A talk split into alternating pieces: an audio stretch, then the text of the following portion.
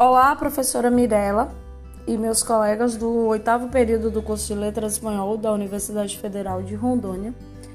No episódio de hoje deste podcast, vamos conversar sobre a unidade A da leitura Introdução aos Estudos da Tradução.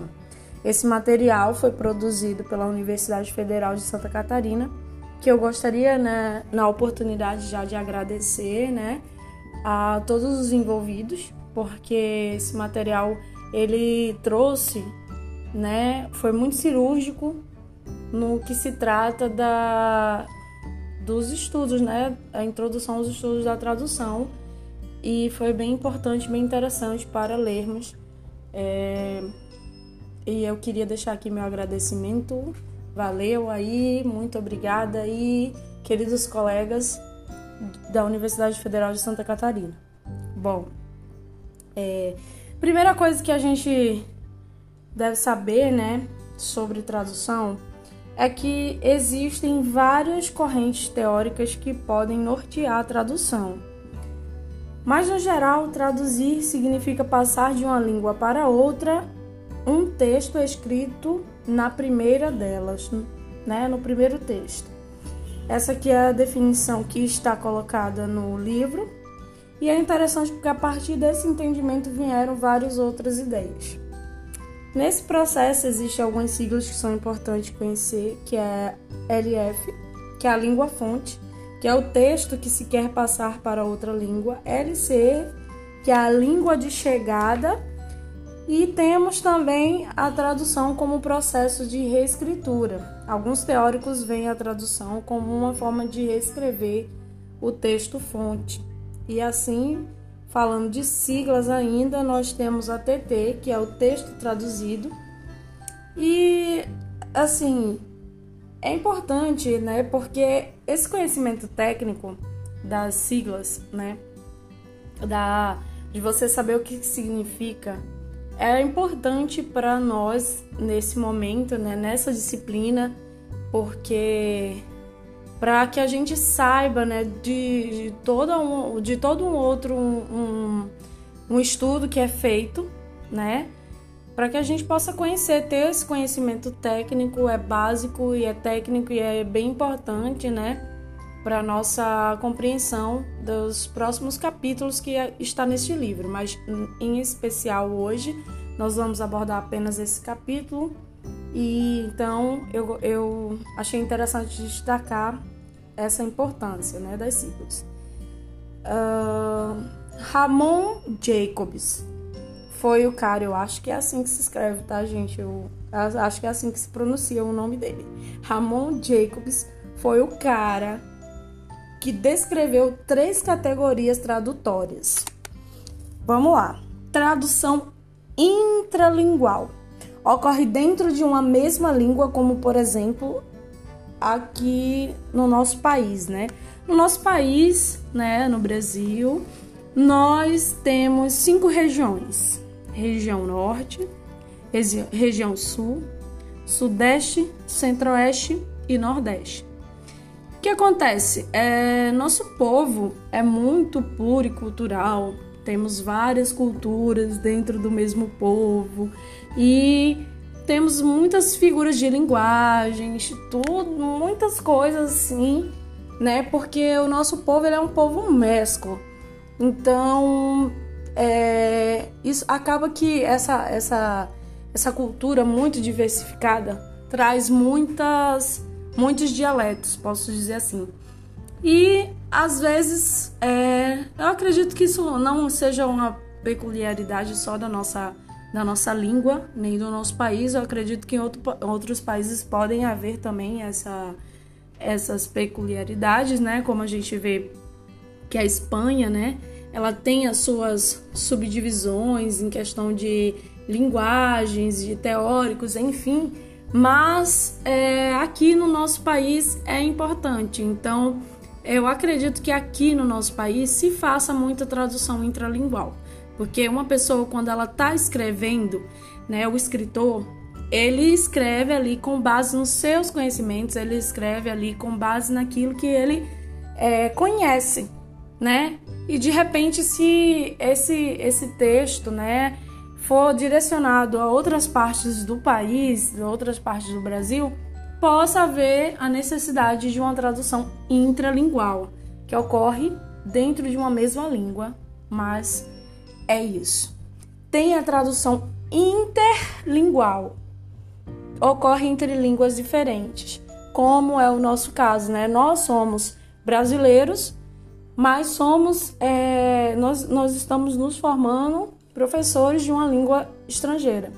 Então, durante o nosso, nosso percurso né, na universidade, é, com certeza nós fazemos várias, é, houve a necessidade de fazer várias traduções interlinguais, porque é, às vezes a professora propõe um texto em língua espanhola e nós ah, não conseguimos compreender na totalidade ali o que aquele texto está querendo dizer, então naturalmente a gente faz a tradução para a nossa língua e aí a gente consegue é, assim trabalhar, né? E o nome dessa tradução é a tradução interlingual. Tem a tradução intersemiótica. Gente, essa tradução a gente usa ela muito mais do que a gente pode imaginar. Por exemplo, os sinais de trânsito que nós é, vemos, naturalmente, né? Eles são feitos, é, é feita a tradução intersemiótica, que ocorre através de interpretação de signos verbais por meio de sistemas de signos não verbais, né? Ou até quando nós, é, por exemplo, nós assistimos um clipe de uma música e tal, e vamos ali é, ouvindo aquele clipe e de acordo com o que aquele com as imagens, com o enredo do, do que vai acontecendo naquele clipe, naquele clipe, nós temos mais ou menos a, a uma leitura do que a música está tratando. Então, essa leitura é uma leitura que nós usamos bastante, é uma tradução que a gente faz bastante e talvez a gente não saiba, né, que é um tipo de tradução, mas é, gente, pasmem, é um tipo de tradução. E é, ainda nesse capítulo, né, vamos falar aqui nos estudos da tradução. É, aqui fala também sobre como que essa matéria, né, a matéria de tradução, chegou na área acadêmica, porque a tradução em si já é uma prática, né, de muitos anos, né? Nós sabemos que séculos passados já haviam, né, já havia a necessidade de se traduzir documentos, registros históricos, enfim, havia sempre houve essa necessidade.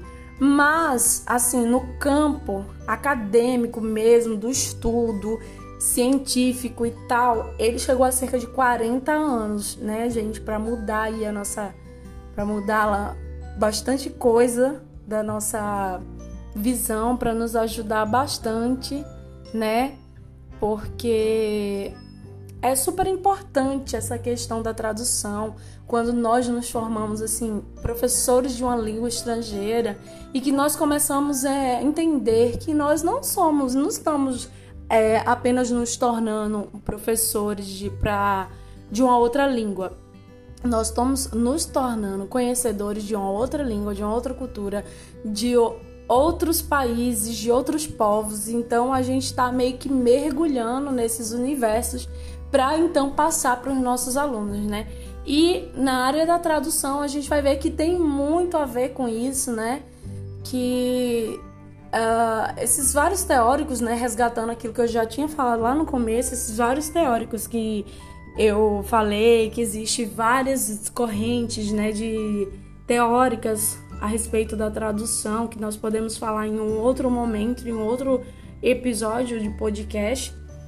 Mas isso aí é muito interessante porque nos ajuda a entender que as, nas ciências é, humanas, né, nas, nas ciências, nas letras, também existe muito, muita forma de você é, de, de você estudar né, o, o ser humano como um todo, não só uma língua, não só as suas particularidades, mas você pode entender todo o universo. E eu aprendi bastante nessa matéria de tradução.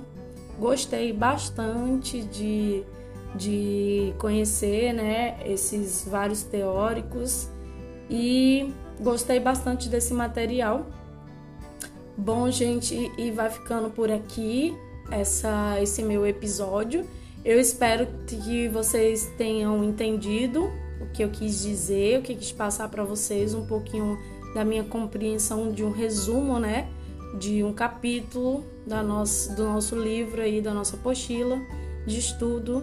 Muito obrigada a todos, muito obrigada, professora Mirella. Estamos chegando no final né, do nosso semestre, é um dos últimos e o coração fica cada vez mais apertado porque a gente sabe que agora a gente somos como somos como os passarinhos, né? Que os professores agora estão nos capacitando para tomar o nosso próprio voo, é, encaminhar a nossa própria, as nossas próprias salas de aula, os nossos alunos.